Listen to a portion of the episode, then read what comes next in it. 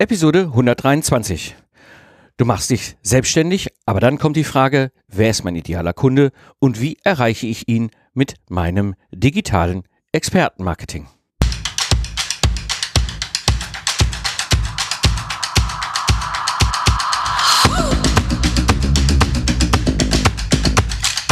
Herzlich willkommen beim Digital Game Changer der Podcast für Freiberufler und selbstständige Berater, die das Ziel haben, ihre analoge Dienstleistung erfolgreich in ein digitales Business umzubauen.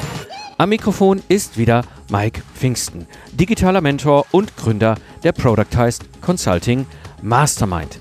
2013 habe ich mein Ingenieurbüro komplett digitalisiert, virtualisiert und anschließend auf Autopilot geschaltet. Wenn du keine Lust mehr hast auf den Stress deines analogen Geschäftsmodells, helfe ich dir, deine Dienstleistung erfolgreich von offline auf online umzubauen. Ich zeige dir, was geht, was nicht geht und wo die gefährlichen Stolperfallen auf dem Weg von analog zu digital liegen, damit sich dein Business deinem Wunsch nach Freiheit anpasst.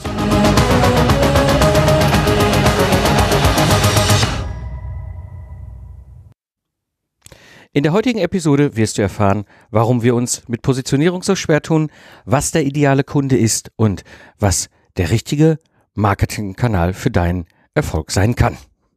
Ja, heute darf ich einen ganz besonderen Menschen hier im Podcast begrüßen. Sie ist seit über 25 Jahren im Welt des Marketings und der Medien zu Hause und sie ist Spezialistin für Positionierungs- und Marketingstrategien, speziell für mittelständische Unternehmen und Dienstleister. Und ihr Fokus ist super spannend eben das Thema digitales Marketing und Expert Branding. Und freue ich mich heute im Podcast zu haben, Martina Fuchs. Hallo Martina.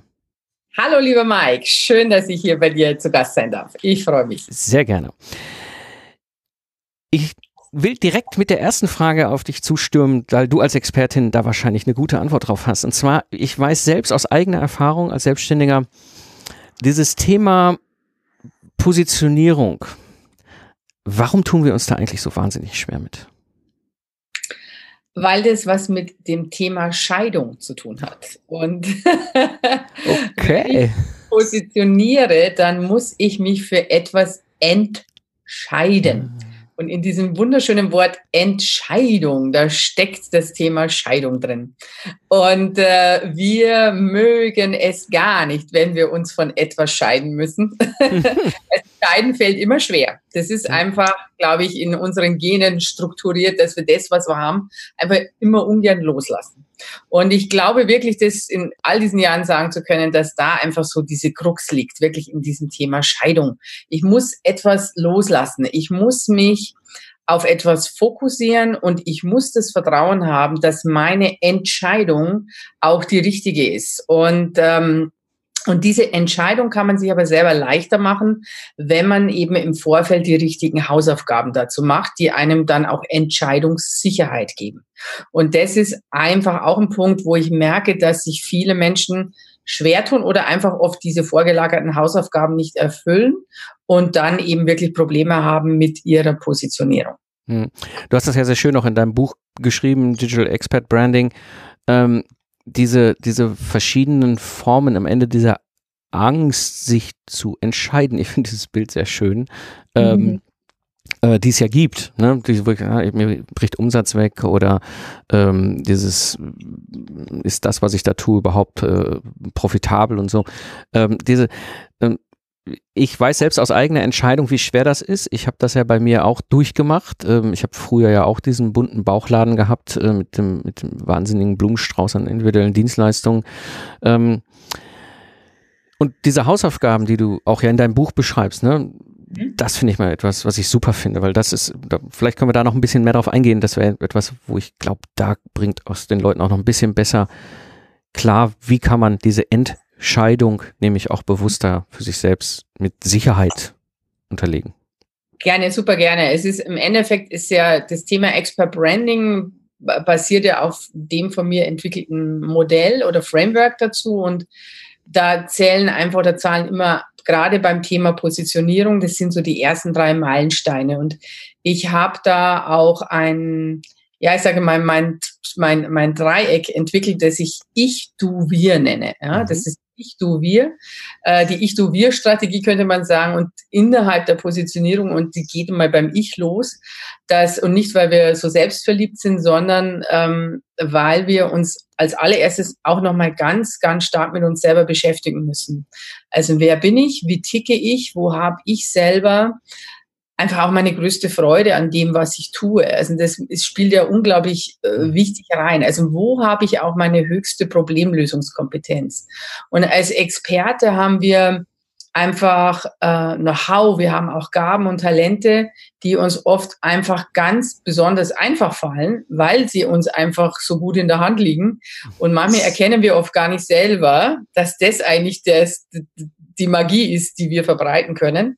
Und darum ist es sehr, sehr wichtig, erstmal sich selbst nochmal wirklich in den Fokus zu stellen und sagen, wer bin ich? Als welcher Experte möchte ich am Markt wahrgenommen werden? Wofür stehe ich mit meinem Namen als Experte? Das ist mir auch mal ganz wichtig. Also ich bin ein großer Fan von Klaus Hipp und seiner Marketingstrategie, weil er damit sich super klar positioniert hat, alleine nur mit diesem einen Claim ähm, dafür stehe ich mit meinem Namen, hat er es wirklich auch geschafft, sich eine einzelne Positionierung in diesem heiß umkämpften Markt von Babynahrung mhm. oder Nahrungsmittel zu schaffen und gegen Weltkonzerne anzustinken als mhm. Mittelständler.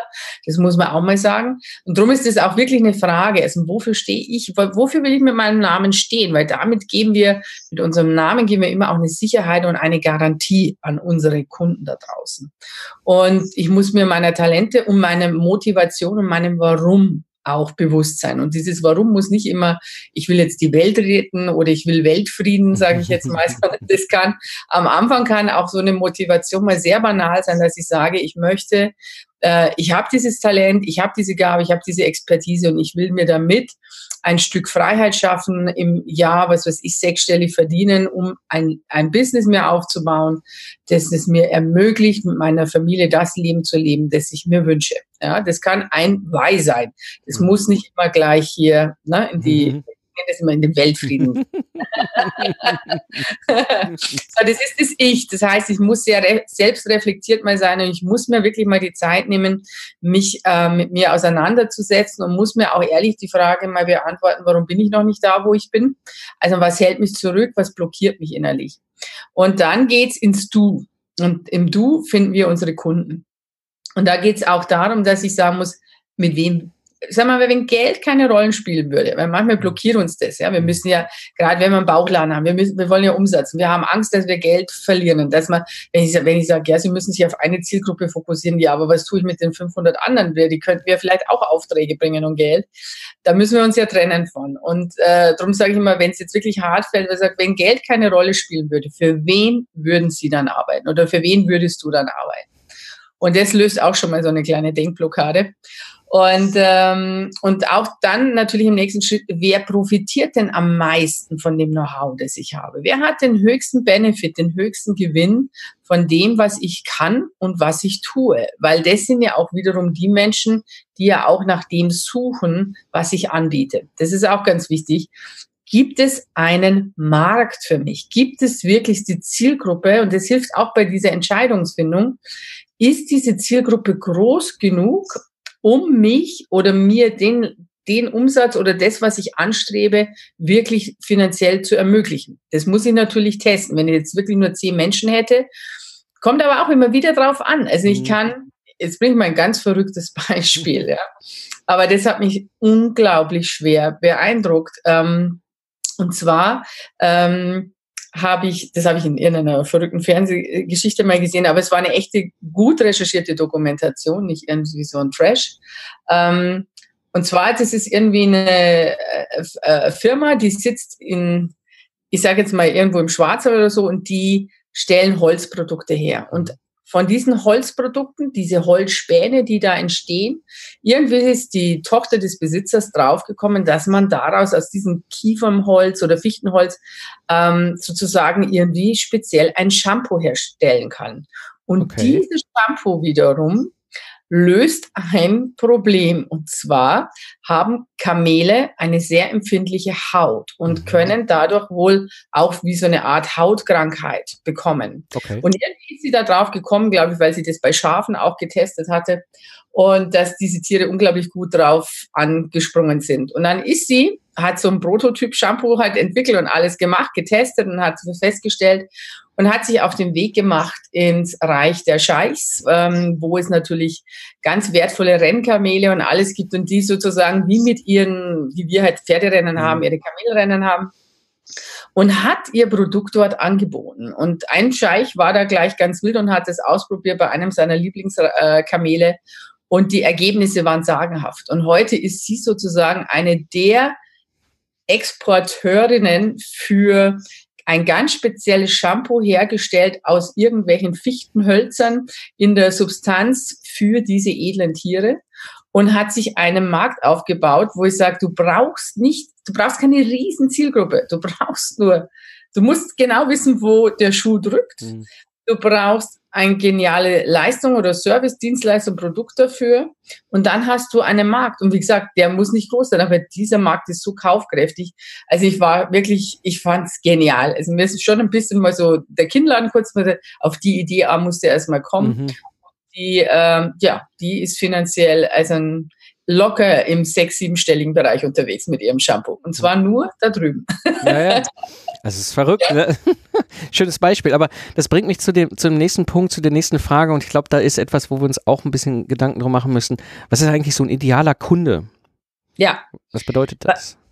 Was ist so ein idealer Kunde? Also gerade wenn es um dieses Thema geht, ähm, ich sage mal, der ideale Kunde ist für mich ein kaufbereiter Kunde. Und ich unterscheide immer zwischen, du hast ja einen Markt, innerhalb eines Marktbereiches wählst du eine Zielgruppe. Ich sage jetzt mal, ähm, ich sage jetzt mal Männer zwischen 40 und 50 Jahren. Und dann kannst du sagen, innerhalb dieser Zielgruppe, ähm, wieder äh, ein, Beispiel, sage ich jetzt mal, ähm, die, diese Männer sagen wir, zwischen 40 und 50, die möchten sich einfach ein, ein schnittiges neues Auto zulegen und das sind jetzt, sagen wir mal, die Familienväter oder, oder ja, sagen wir mal Familienväter oder, oder angehende Familienväter. Da müssen sie ein bisschen jünger sein, sagen wir mal so 35.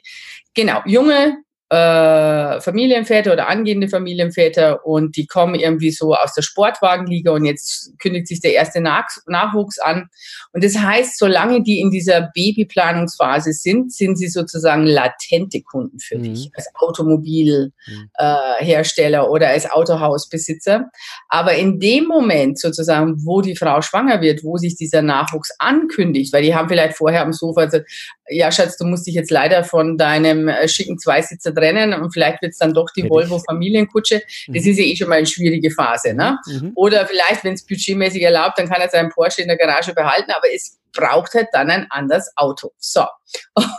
und man surft und guckt und geht mal ins Autohaus und hin und her. Aber es ist noch nicht akut. Der Kunde ist noch nicht kaufbereit. Er überlegt, die Phase ist noch nicht da.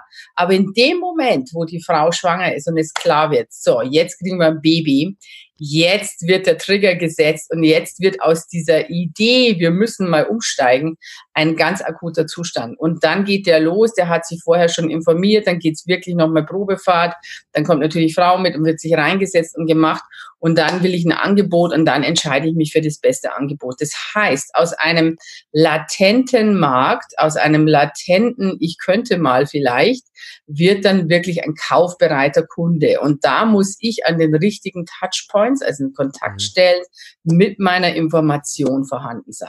Mhm. Und ein idealer Kunde, das heißt, egal in welcher Branche, in welchem Bereich ich bin, ich muss mir wirklich immer überlegen, das ist eine große Zielgruppe. Ich nehme mir einen Repräsentanten, einen Stellvertreter raus. Und der wird mein, meine sogenannte Buyer-Persona. Das ist mein Käufer, mein idealer Kunde. Und den durchsuche ich und den durchlaufe ich. Den stelle ich mir in jeder Situation vor. Wie fühlt er? Wie denkt er? Wo wohnt er? Also ich durchleuchte ihn und ich erarbeite ihn mir so gut ich nur kann. Hm. Um ihn zu verstehen und auch zu wissen, an welchen Stellen muss ich letztlich dann da sein und sage, hey, ich habe Infos für dich, mich gibt's, ich kann dir helfen, ich bin dein persönlicher Begleiter. Ja. Ähm, ich finde diese, diese Arbeit mit der Bayer-Person halt einfach super. Ne? Also sich wirklich da zu beschäftigen und ähm, was mir immer wieder sehr geholfen hat, ist sich auch echte Menschen vorzustellen. Ne? Also wirklich jemand, den ich kenne, in Fleisch und Blut mit Namen dran. Ähm, egal, ob das damals mein Lastneft-Service war oder auch heute mein Productize Service Mastermind und das Mentoring dabei. Ne? wo ich für mich ganz klar habe, dieses, dieses Productize Service Mastermind und Mentoring, diese Geschichte, die ich da anbiete, die Bayer-Persona ist der Mike von vor acht Jahren. Den kenne ich natürlich perfekt, ja. Und ich ja. diese Frustsituation, diesen Stress und diese zeitliche Anspannung, die dann dauernd da war und ähm, und, und beim Lastenheft ist es eben Projektleiter, Entwicklungsleiter, Abteilungsleiter und da kenne ich genug, auch noch aus meiner ganz alten Zeit als Troubleshooter, wo ich genau weiß, ja, das ist der Frank. Der Frank ist Entwicklungsleiter im mittelständischen Unternehmen. Der tickt genauso. Und äh, das hilft mir dann oftmals auch, das super klar zu kriegen und dann auch, weil am Ende, du hast es so schön beschrieben, man muss sich in diese Schuhe hineinversetzen von dem, von dem, von dem idealen Kunden. Äh, und das fällt uns oftmals leichter, wenn man echten Menschen, den wir kennen, uns so dann vor Augen hat. Ne? Bin ich voll bei dir. Also wie gesagt, ich bin ein großer Verfechter des, äh, sprecht doch einfach mit euren Kunden, die ihr schon habt. Also das ist etwas, ich habe es jetzt nur so ein bisschen geschildert, vielleicht auch mal für deine Hörer, die sich vielleicht sogar eine neue Zielgruppe erarbeiten müssen. Aber ich sage immer, sprecht mit den Leuten. Also es gibt nichts Wertvolleres, ähm, als wirklich mit den Leuten zu kommunizieren. Und ich glaube, wir beide haben da letztens in London drüber gesprochen. Ich hatte mal das Glück, mit Pent Flynn äh, einen Abend sozusagen als Table Neighbor zu verbringen. Und da habe ich ihn ja wirklich gelöchert, was mir gerade alles so eingefallen ist. Und er hat auch damals äh, auf dieser Veranstaltung in einem Vortrag gesagt, also er ist heute nach wie vor so, dass er einmal im Monat geht er ans Telefon und ruft zehn Leute an, die bei ihm gekauft haben, die Kunden sind und unterhält sich mit denen. Es können auch mal Leute sein, die nur seinen Podcast hören und von denen er trotzdem sein, seine, die Kontaktdaten hat. Und er sagt, das ist immer erstmal super witzig, weil am Anfang mhm. meinen die immer alle irgendwie, hier ist, verstehen Sie Spaß, dass sie sich nicht vorstellen können, dass Pat Flynn persönlich, der große Meister persönlich am anderen Hörer hängt.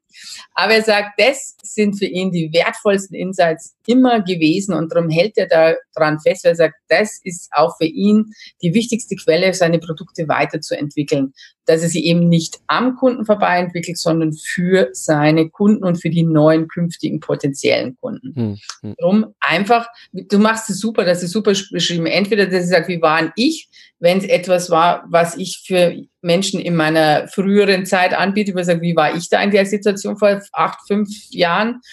Oder ich, ich komme aus einer Situation, wo ich das ja erlebt habe, und sage, okay, was sind deren Probleme, was sind deren Herausforderungen und was brauchen die letztlich von mir? Ähm, was mir immer sehr geholfen hat, sind äh, gerade wenn du wenn du Podcasts sendest, hast du ja eine, eine Hörer-Community und äh, ich habe ja damals eigentlich nur nur aus Neugier 2012 schon äh, mit Hörertreffen angefangen. Ich war ja zur, zu der Zeit noch aktiv als Troubleshooter, das heißt, ich war irgendwo in der Weltgeschichte unterwegs und habe einfach ins Netz geschmissen, der Mike ist jetzt hier in dieser Stadt, in diesem Hotel, wer Bock hat, kommt vorbei. Ne? Und diese Hörertreffen waren für mich wahnsinnig spannend, weil die ersten zehn Minuten sind immer so, habe ich ja in der Episode auch schon im Podcast, die ersten zehn Minuten sind dieses äh, Hallo Mike und toll, der mal persönlich und eine Hand zu schütteln und so weiter. Und nach zehn Minuten stellen alle so fest so, oh, da sind andere Hörer mit den gleichen Problemen. Und dann fangen die, dann, dann bin ich total abgeschaltet und dann die restlichen drei Stunden diskutieren die nur noch miteinander. Und ich saß da manchmal wirklich daneben und konnte mir einfach alles runterschreiben. Ich hatte so viele Themen für meinen Podcast, ich hatte so viel Insights, wie du ja so schön sagst. Ähm, das ist, das ist perfekt. Da kriegst du richtig, richtig ein, ein, Gefühl dafür. Absolut. Jetzt sprichst du ja von digitalen Expertenmarketing. Was steckt da eigentlich aus deiner Sicht hinter?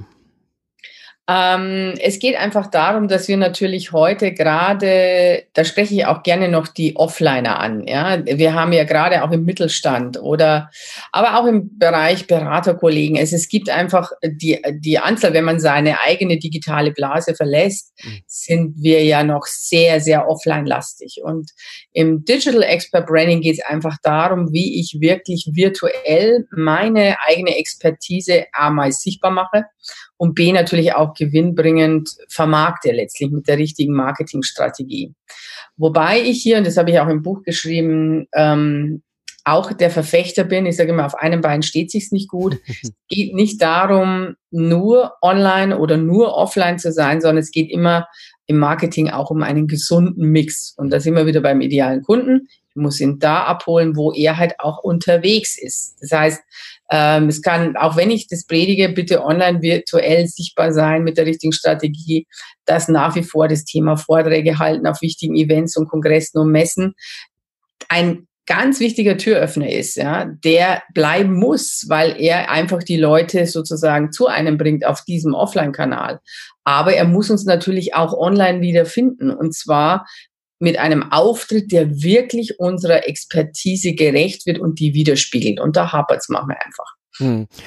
Ja, ja, ich bin da bei dir. Also das ist, das ist etwas, was ich eigentlich schon seit ich mich selbstständig gemacht habe, 2005 als quasi sozusagen in Stein gemeißeltes Grundgesetz bei mir im Geschäft habe. Äh, ich halte schon immer gerne Vorträge und bei mir, ich gibt einfach den Zusammenhang Vortrag gleich Auftrag. Ich kann dir einfach nur nie sagen, wann. Ja, ich habe Situationen gehabt, da hältst du einen Vortrag äh, und da hast du am gleichen Tag schon Anfragen. Ich habe Situationen gehabt, da hältst du einen Vortrag, dann kommt jemand vier Wochen später und sagt so, ja, Herr Pfingsten, ich habe ja da mal Ihren Vortrag gehört. Und manchmal kommen nach zwei Jahren Kunden und sagen, damals habe ich hier einen Vortrag gehabt, jetzt haben wir das Problem, Sie. Ne? Und ähm, wie, wie, du so schön beschreibst, ne? und da dann eben diese Offline- und Online-Welt miteinander zu bringen. Ich habe jetzt gerade zum Beispiel äh, im, im, im Frühjahr 2018 einen Vortrag gehalten vor einer äh, äh, vor einem Netzwerk von, von Strategieberatern. Und ich bin da eigentlich hingegangen, hauptsächlich mit der Intention, einfach mal so mein Wissen zu teilen. Ich habe ja das Buch noch in der Pipeline. Ich dachte damals, ich wäre ja schon Anfang 2018 fertig mit dem Buch, dass ich das dann so intensiv gestaltet, weil ich es auf ein Level bringen will, dass es halt länger dauerte. Also hatte ich dann doch nicht mein Buch bei dem Vortrag, habe ich gedacht, dann pitche ich auf dem Podcast und habe meinen Vortrag da gehalten. Und ähm, das Verrückte war, ähm, ich sag mal, gefühlt ein Drittel der Teilnehmer kannten meinen Podcast schon sahen dann, was ich da im Vortrag über Productized Service erzählt habe und standen mir quasi seit dem Mittagessen auf den Füßen und sagen, wenn du das nächste Mal so eine Productized Service Mastermind Gruppe zusammenstellst, dann sag mir bitte Bescheid. Und am Abend kam der Organisationsveranstalter von diesem, von diesem Treffen auf mich zu und sagte, hör mal Mike, ich habe jetzt so viele Leute gehabt, die gesagt haben, die möchten gerne bei dieser Mastermind machen. Kannst du uns nicht für dieses Netzwerk ein spezielles Angebot machen? Und dann habe ich gesagt, oh, habe ich jetzt zwar nicht mit gerechnet, ist aber passiert und hatte dann plötzlich da neun Leute aus dieser Gruppe an dem Tag Tag noch, die gesagt haben, ey, und dann habe ich gesagt, komm, dann stelle ich für euch eine exklusive, eigenständige Mastermind-Gruppe zusammen. Ja, und das ist natürlich dann irre, ne, wenn man sowas dann hinkriegt. Das ist mega und genau so läuft's. Ja. Das, das, das hast du super erzählt, das ist so richtig frisch aus der Praxis, ähm, weil das zeigt uns auch und das ist auch wichtig für deine Hörer, dass man wirklich in dieser Kundenreise denken muss. Ich höre das ja, ich frage auch immer, wie sind Sie auf mich aufmerksam geworden? Klar, mein Buch hat große Wellen dieses Jahr geschlagen, also dann kommen dann viele übers Buch, aber die kommen auch nicht sofort, also gelesen und sofort ein Hörer, sondern dann gehen sie auf meinen Podcast. Dann hören sie, ja, dann habe ich ihre Podcast gehört und dann war ich bei Ihnen auf der Webseite und jetzt habe ich das Strategiegespräch gebucht, ja. Mhm. Und so gehen dann diese Wege und, äh, und die Menschen kommen zu uns, weil das beschreibe ich ja auch oder, oder darüber spreche ich ja auch immer, Expertenmarketing oder auch Positionierung heißt auch Vertrauensmarketing.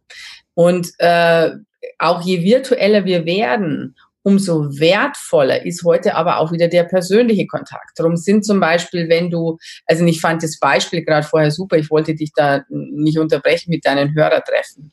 Also das finde ich geniale Idee von dir und ich denke, gerade wenn man einen Podcast hat, so wie ich auch, ähm, dass man sagt, hey, man gibt den Leuten vielleicht einmal, zweimal im Jahr die Möglichkeit, einen persönlich zu treffen weil, wie du sagst, nur da bist du mittendrin und erfährst, was den Leuten wirklich auf dem Herzen bringt. Klar, man kann auch wieder Umfragen machen, digitale und so weiter. Alles kein Thema, aber live ist live. Ja. Und ich sage mal, das, was als die digitale Welle kam, ne, da war klar, wir wollen alle digital oder einige von uns, wir wären 100% digital. Ähm, aber ich muss sagen, das hat die Wertigkeit eines Live-Treffens nochmal verändert. Und heute, sage ich mal, ist Digital ist sowas wie, wie, wie VW fahren oder Smart fahren und live hat ungefähr die Qualität wie, sag ich mal, Ferrari fahren oder Maserati. Es ist einfach so, dass man mal sieht, wie ähm, von der Wertigkeit, weil einfach unsere Zeit ist ja das Kostbarste, was wir haben. Und wenn dann die Menschen die Möglichkeit haben, dich mal live auf der Bühne auch mal anzufassen, du hast trotzdem, trotz Videos und trotz allem und der Stimme im Audio, hast du nochmal einen anderen Spirit. Du siehst, wie der Mensch agiert, wie er wirkt und dann der Nasenfaktor und alles. Und ja, das gibt ja. halt nochmal so das letzte Quäntchen drauf. Genau. Ja, ja, das, äh, ich, du hast das so schön eben im Pat Flynn bei dir beschrieben. Ne? Du saßt jetzt plötzlich neben dem Pat Flynn, ja.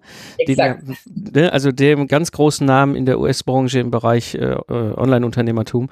Ähm, und das gerade gerade so wie du und ich, die ja jetzt nur auch höherpreisige Beratungsangebote haben, ist das oftmals auch noch ein ganz wesentliches Puzzlestück, weil ne, latente Bedürfnis, wie du vorher beschrieben hast, bei diesem Beispiel mit dem Vater, der jetzt ne, seinen schönen, schicken Sportwagen abgeben darf, so einen Truppentransporter haben muss.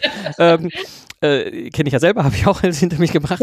ähm, dies, äh, dieses, also, und dieses dann noch einmal, also, es ist ja auch ordentlich Geld, was man dann in die Hand nehmen kann und will und darf, wenn man sich so Expertise holt wie deine. Ähm, und dann ist so ein Treffen durchaus auch so der letzte Faktor. Und das Witzige ist aber ganz persönlich, natürlich ne, mit Handschlag und allem, ist perfekt. Was meine Erfahrung angeht, gerade im digitalen Expertenmarketing, was nicht so drankommt, aber fast, sind Live-Webinare. Mhm. Und, und ich weiß nicht, wie du mit Live-Webinaren arbeitest, aber ich arbeite viel damit. Und zwar vor allem eben jetzt nicht die klassischen, wo man denkt, ja, so ein Sales-Webinar und dann ist da das große, ne, und dann macht man, ne, wie wir das auch oftmals von Amis erkennen, äh, hören und so, ein Riesenbo. Was, was total gut funktioniert, habe ich die Erfahrung, so 30 Minuten Q&A, also Frage- und Antwort-Webinar. Ich nehme mir ein Thema raus, ich mache 10 Minuten Puls als Experte zu dem Thema, dann 10 Minuten offene Fragerunde, gehe ich auf die Fragen ein und dann mache ich anschließend ein, schönes Closing, da kann ich vielleicht noch einen Soft-Pitch machen in Richtung, wenn weitere Fragen haben, hier ist mein, mein Kontakt, stellt mir die Fragen, ja, die Tür schön aufhalten, macht schon Sinn, aber ich pitche nichts. Es ist wirklich nur äh, das Ziel, präsent zu sein und zwar live und das hat fast die gleiche Qualität wie diese Vorträge auf Konferenzen, ist meine Erfahrung, ähm, weil die Leute dich dann auch agieren sehen mit Kamerabild. Ne? Also ich merke das, kenne das selbst, wenn, wenn man also entweder Hörer treffen oder auf Konferenzen, wenn Leute auf mich, äh, über mich stolpern oder auf, auf mich zukommen. Ja, die, wenn die nur den Podcast vorher hören, denken die immer, ich bin so ein Zwei-Meter-Schrank. Mhm. Ja, mit so, ein, so, einer tiefen, wahnsinnig tiefen Stimme und so kann so ganz laut. So, äh, und äh, dann stellen sie fest, naja, Kerl ist ja gerade mal 1,74 und eigentlich auch ein bisschen breiter als hoch. Ähm, deswegen ist das dann immer die Überraschung. Ja, aber ähm, die, äh, ja, und das sind, aber das sind dann die, die, die, Sachen. Ich, das ist, das ist so ein ganz wichtiger Punkt, da bin ich bei dir. Ja, absolut. Und ähm, ich finde dein Beispiel jetzt gerade so herzerfrischend. und ähm, nee, ich muss sagen, ich bin auch ein großer Fan. Also wenn ich eben keine Vorträge halte, ähm, bin ich ein super großer Fan von Live-Webinaren. Also auch hier eben wieder, ich kann meine Expertise zeigen, ich kann den Menschen einfach nochmal ein anderes Bild von mir geben. Die sehen mich beim Intro persönlich, spreche die an, bevor ich dann auf die Slides umschalte. Und äh, die dürfen mich auch mit Fragen löchern. Und bei meinen äh, Webinaren gibt es in der Regel meistens einen Soft-Pitch am Ende, aber ich mache das sehr unspektakulär. Oder im Endeffekt biete ich meistens auch einfach ein Strategiegespräch an mit mir, wo ich sage, wer jetzt mehr wissen will, der kann sich auch mal bei mir melden. Weil auch diese Gespräche schätze ich sehr, weil mhm. auch, äh, das heißt ja nicht immer, dass das jetzt ein, ein Hard-Selling an Verkauf, sondern es ist für mich immer mehr eine Unterhaltung und auch zu hören, wo stehen denn die Menschen und wo drückt sie wirklich der Schuh. Und ich habe jetzt gerade vor Weihnachten, also jetzt vor, ist gerade Dezember, also wo wir jetzt gerade sprechen, wenn Sie das jetzt gerade hören, deine Hörer. Aber ich hatte jetzt im November bis Anfang Dezember mal fünf äh, Webinare hintereinander und habe da auch für mich selber mal getestet. Ich habe fünf unterschiedliche Themen gemacht und wollte mal hören oder sehen, wo ist denn zum Beispiel die Eintragerate besonders hoch, weil dann weiß ich einfach, aha, das ist ein Thema, mhm. das die Leute wirklich wissen wollen oder wo sie es wirklich interessiert. Und das fand ich zum Beispiel auch ganz, ganz spannend, einfach mal zu sehen, welche Themen ähm, haben einen hohen Kurs und die werde ich dann nächstes Jahr wieder machen und werde die auch nochmal optimieren und verfeinern. Da sehe ich einfach auch genau, was die Leute wollen und was sie mhm. brauchen. Und deswegen schätze ich Webinare auch sehr. Ja, ja. Das bringt mich weiter zum, zum, zum nächsten Thema, was sich ja direkt anschließt an das Ganze, ja, wo ich auch selber so gerade meinen meinen Weg, meinen neuen Weg gehe. Wie finde ich jetzt eigentlich in diesem Kontext, halt, ne, Digital Expert Branding, den richtigen Marketingkanal? das ist auch wieder ein sich, sage ich mal, ganz einfach, in Anführungsstrichen. Okay. Ähm, also es hat für mich auch wieder, das sind wir wieder in meiner ähm, Ich-Du-Wir-Matrix. Also in ja. dieser Du, äh, Ich, Du und Wir-Matrix, genau, weil ganz einfach, zum einen muss, ich sage immer, Marketingkanäle müssen zu dir als Mensch passen. Und ich habe Kunden, die sind extrem extrovertiert, wenn du sagst, ich stelle sie jetzt auf die Bühne in der Olympiahalle vor 20.000 Leute, dann sagen die, super, bin ich sofort dabei. Mach mal, gar kein Problem. Und dann habe ich Kunden, die würden sagen, da springe ich vielleicht lieber mit dem Fallschirm irgendwo noch ab, bevor ich das für mich tue. Ja. Mhm. Ähm, und die würde ich damit total überfordern. Also allein wenn die das Wort Video oder Livestream oder irgend sowas hören, nee, das ist zu viel. Die sind einfach introvertiert, die sind eher leiser und die brauchen andere Bühnen. Also das heißt, sie muss die Persönlichkeit beachten. Dann muss ich auch, der nächste wichtige Punkt ist natürlich, wo finde ich meine Kunden? Und da muss man schon schauen. Also wo finde ich meinen idealen Kunden? Was nutzt der? Allein schon, welche Endgeräte nutzt der? Ist der noch so ein Desktop-Mensch mehr oder hat der Tablet, Smartphone? Äh, vielleicht auch Tageszeitung ganz normal, Fachmagazine. Also da müssen wir gucken, was da natürlich wichtig ist. Und dann ähm, geht einfach auch da rein in das Thema, was macht mir richtig Spaß? Und ich habe zum Beispiel, also ich kann wirklich schreiben natürlich und schreiben macht mir auch Spaß, aber ich habe zum Beispiel bei mir festgestellt, schreiben, äh, ein guter Beitrag, Artikel braucht seine Zeit. Und ich habe einfach auch ein enorm hohes Arbeitspensum und ich ähm, ich habe für mich entdeckt, dass ich Podcasten liebe. Ich mhm. mag Technik, ich bin ein kleiner Techie und mir macht es so viel Spaß, mit meinem, allein schon mich dann vor das Mikro zu setzen und dann zu sprechen. Und haben wir gedacht, aha, das ist etwas, da, das mache ich, da kann es noch so turbulent sein, das, da kann mein Terminkalender so aus dem Ruder fallen, aber das kann ich von überall aus machen. Ich kann mein Mikro mitschleppen und diese Begeisterung für diese Technik und dass mir das selber so Spaß macht, sorgt dafür, dass ich es wirklich kontinuierlich mache und mit kontinuierlicher Freude. Und das sind eigentlich meine drei Kriterien. A, ich muss es, äh, es muss zu meiner Persönlichkeit passen, weil wir Menschen spüren sofort, äh, ob du es fakest oder nicht. Mhm. Also man spürt einfach, ob du da dich wohlfühlst und souverän bist. Das andere ist, natürlich muss ich schauen, wo finde ich meine Kunden. Also wenn die jetzt alle nicht Podcast hören, dann kann ich mich zwar hier verlustieren und Spaß an der Freude haben, aber das bringt nichts. Ähm, und das andere ist natürlich eben etwas, ein Tool, ein Werkzeug, ein, ein, ein Kanal zu finden, den ich auch wirklich bedienen mag und zwar langfristig. Hm. Das ist, äh, ich glaube, das, das ist etwas, was, was du so schön auf den Punkt bringst, weil ich erlebe auch immer wieder, dass da auch oft so ein Verwirrung entsteht oder auch die, die Leute halt nicht sicher sind, was sollen sie jetzt nehmen? Und ähm, ne, zu sagen, weißt du was ich, du hast ja, du hast das so schön mit deinem Entscheidungsdreieck und das Ergebnis ist jetzt beispielsweise, dein Kunde ist sehr viel unterwegs im Auto, ja, dann bietet sich ja Podcast geradezu an, weil die, die bei 180 auf der Autobahn guckst du kein YouTube und liest auch keinen Blogpost. Ja, ähm, das zweite Schöne, gerade diese Zielgruppe ist oftmals dann auch in Entscheiderpositionen. Ja, wenn du genau die adressierst mit dem Podcast dann auch noch eine halbe Stunde exklusiv beglückst, ja, ist das irre, weil du bist im Kopf. Ne? Ich habe, ich kriege regelmäßig E-Mails von von Hörern von beiden Podcasts, äh, also dem Ingenieur-Podcast und dem Unternehmer-Podcast und gerade im Ingenieur-Podcast auch immer wieder so, ja, Herr Pfingsten, ähm, was hatte ich jetzt letztens? Das war ein Abteilungsleiter vom Fraunhofer Institut, der hat geschrieben, zweimal die Woche ist Pfingsten Podcast-Tag bei mir im Auto.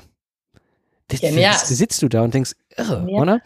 Ähm, auf der anderen Seite natürlich dann auch zu entscheiden, was passt nicht zu mir. Ne? Also ich habe zum Beispiel für mich es mittlerweile auch mit Facebook aufgegeben. Ja? Also ich bin da nie mit warm geworden. Ich habe mhm. festgestellt, ich bekomme, also ich, ich, es ist nicht meine Welt. Ähm, ich habe vielleicht auch aufgrund meiner Geschichte als Hacker noch ein bisschen anderen Insight dazu, zu, zu, diesem System, ja, wo ich dann auch mit einigen Sachen nicht ganz so glücklich bin, was die da so tun und treiben. Unternehmerisch ist Facebook super, ja, da schmeiße ich einen Euro ja. rein, ja, aufgrund dessen, dass sie sich an nichts halten, ist der Euro, hebelt der viel mehr als zum Beispiel bei Google Ads. Aber so what, es ist ein anderes Thema. Aber eben, ich, also ich bin halt nicht warm geworden mit Facebook. Ist so, andere finden Facebook toll, machen Facebook Live, alles cool. Worum ich wieder warm geworden bin, ist Webinar oder ich kann mir das auch gut vorstellen, eben YouTube, ja, irgendwie halt so zehn Minuten Erklärbär-Videos zu machen. Deswegen habe ich mir auch so ein YouTube-Studio gebaut. Ähm, Und das sind so Dinge, wo ich dann überlegen kann, was ist mein Kanal und vor allem, was ist dann die Plattform? Ja, also meine Zielgruppe sowohl im Ingenieurskontext von meinem alten Ingenieurbüro, wie aber auch in dem heutigen Kontext, wo ich hauptsächlich als Mentor zum Thema Product as Service unterwegs bin, ähm, das ist B2B. Ja, und die sind eigentlich eher bei LinkedIn zum Beispiel oder früher bei Xing. Ja. Ja? Mhm. So, sowas zu, und dann, dann zu überlegen und, und gerade gerade so, so Social Media Plattformen, ich sage immer so gerne, das sind für mich ja nur diplomatische Instanzen in einem anderen Land. Ja, ja also ich, äh, ich habe auch immer so, ich sage, also, dies, also es gibt ein Marketing-Kosmos. Ja?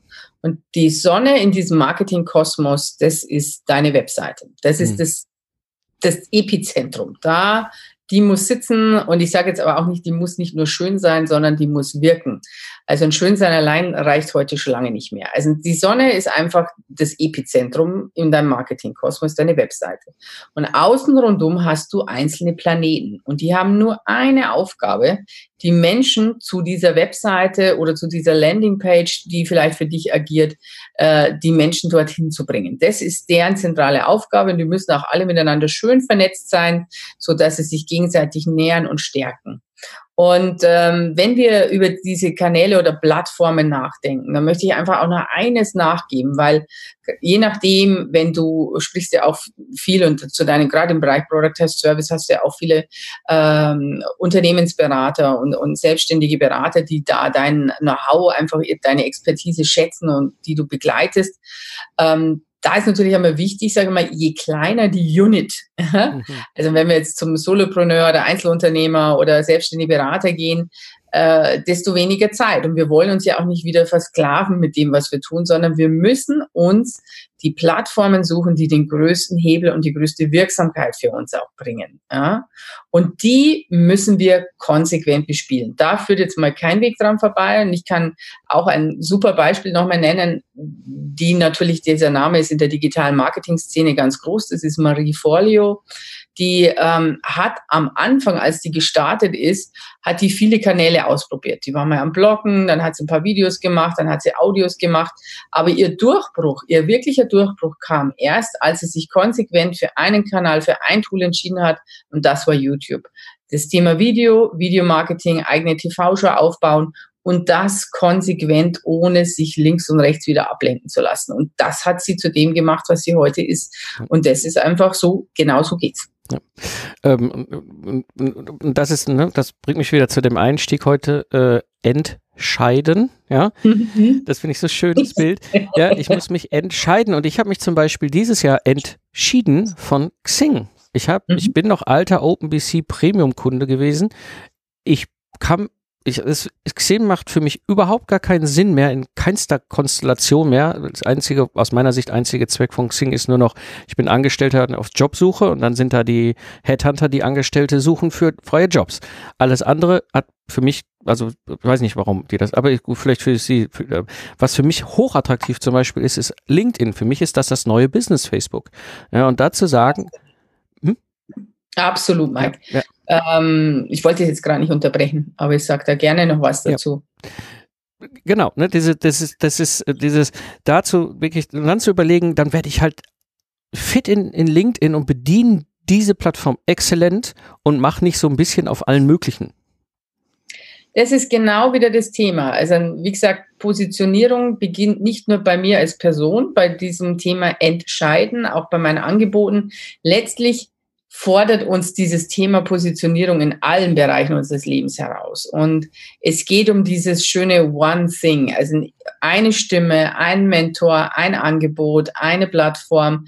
Also dieser Fokus und dann ganz wichtig dran zu bleiben. Viele geben viel zu schnell auf. Also okay. letztlich geht es darum zu sagen, okay, jetzt habe ich es ein paar Mal probiert, oh, es funktioniert nicht. Nee, jetzt mache ich doch wieder Xing. Uh, ja, ich könnte jetzt aber eigentlich auch noch Facebook-Ads schalten. Und ja, dann habe ich gerade jetzt im Podcast mit Mike und Martina gehört, dass YouTube eigentlich so eine ganz heiße Nummer ist, dann machen wir auch noch ein bisschen das. Und das sage ich immer, das ist Hope Marketing. Mhm. Ich hoffe, dass mit meinen Aktionen irgendwas unten rumfällt für mich. und das ist Zeit und Geld und Energie verbrennen. Also mhm. bitte, bitte Finger weg. Und zurück auch nochmal zu LinkedIn. Definitiv bin voll an deiner Seite. Also der Markt dreht sich gewaltig und ich muss sagen, Xing hat für mich vieles verpennt. Und mhm. wenn ich heute auf Xing bin, bin ich auch, genau, habe ich auch festgestellt, das ist eine Job- und Karriereplattform im Unternehmersektor, wenn ich von einem Konzern zum nächsten hüpfen will. Für Headhunter ideal, ja, für diese Sache. Und klar, ich mache da nach wie vor eigentlich Kontaktpflege, weil ich immer wieder mal auch über dieses Portal angesprochen werde. Aber mein Fokus ist auch ganz klar LinkedIn, nicht nur wegen international, die haben auch im deutschsprachigen extrem aufgeholt, sind jetzt bei über 10 Millionen User im deutschsprachigen Raum. Xing steht gerade mal bei 13 Millionen und ich sage immer, die müssen sich jetzt ganz warm anziehen, weil LinkedIn, ich sage mal, ich sage mal bis 2020 ist LinkedIn hat Xing abgehängt und überholt. Und das liegt einfach daran, dass Xing auch noch sehr veraltete Strukturen hat. Allein der Newsfeed ist völlig unattraktiv. Mhm. Man kann da weder Videos noch Bilder noch irgendwas gescheit posten.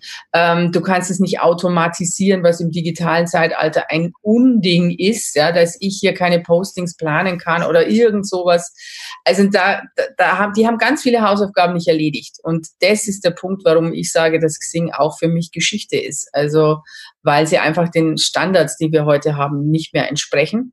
Und ich sage mal, die User auch relativ in der älteren Zielgruppe sind. Das ist so für die Offliner. Ist Xing ein, ein Warm-up-Sparing oder eben für Menschen, die ähm, einfach wirklich im, im Angestelltenverhältnis sind und da auf der Ebene einfach Jobangebote hin und her ja. gespielt werden. Genau.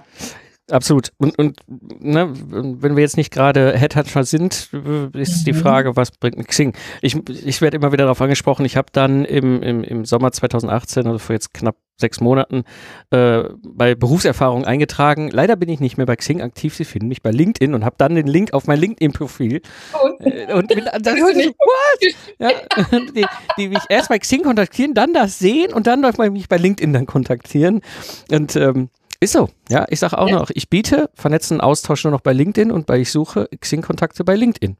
Ja, perfekt, so, wunderbar. Ich, also ich, ich bin noch da, ich werde es nicht, noch nicht ganz aufgeben. Ich bin aber jetzt mittlerweile nicht mehr äh, ähm, Premium-Kunde und irgendwann werde ich es auch abschalten, das Xing-Ding. Ja. Ähm, nee, ja. bin ich bei dir. Aber im Grunde ne, eine Ebene höher, und das ganz wichtig, was du sagtest, findet euren Kanal und findet eure Plattform. Und da ist dieser erste Schritt, was ist eigentlich der Kunde, den ich da äh, adressiere. Haben wir noch irgendwas vergessen?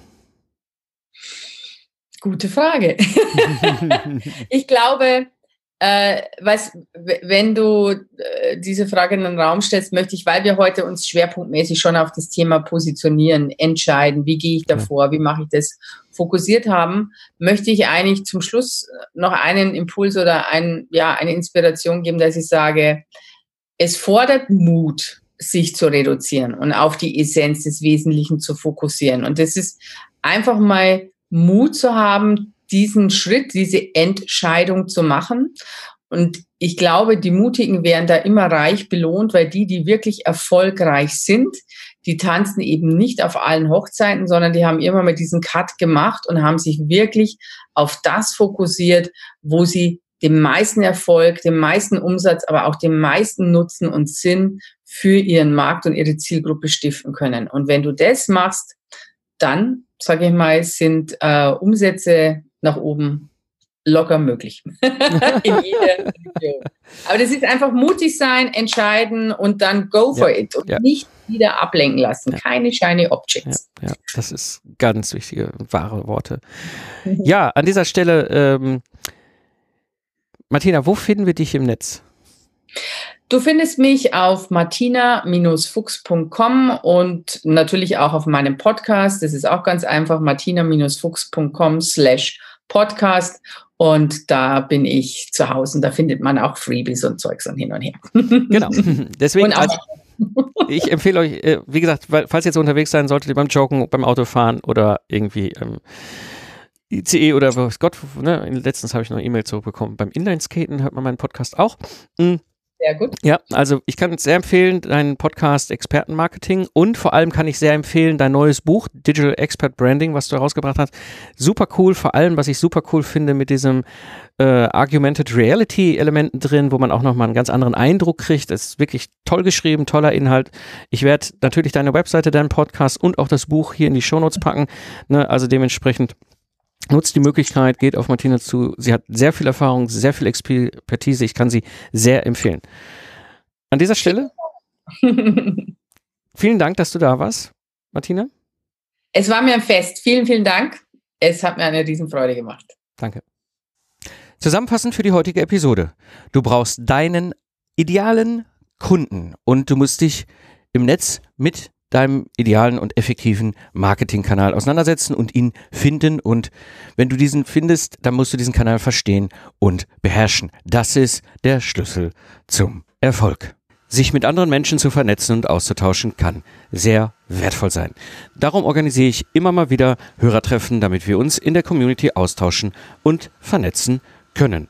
Wenn du beim nächsten Hörertreffen dabei sein willst, geh einfach auf mikepfingsten.de und trage dich in meine E-Mail-Liste ein. So verpasst du kein wichtiges Update und erhältst den vollen Mehrwert wie der Rest der Hörer-Community. Das war die heutige Episode des Digital Game Changers. Ich bin Mike Pfingsten und danke dir fürs Zuhören. Lach viel und hab viel Spaß, was immer du gerade machst. Und so sage ich Tschüss und bis zum nächsten Mal, wenn ich als Mentor zurück bin im Pilotensitz auf der Reise in deine digitale Zukunft.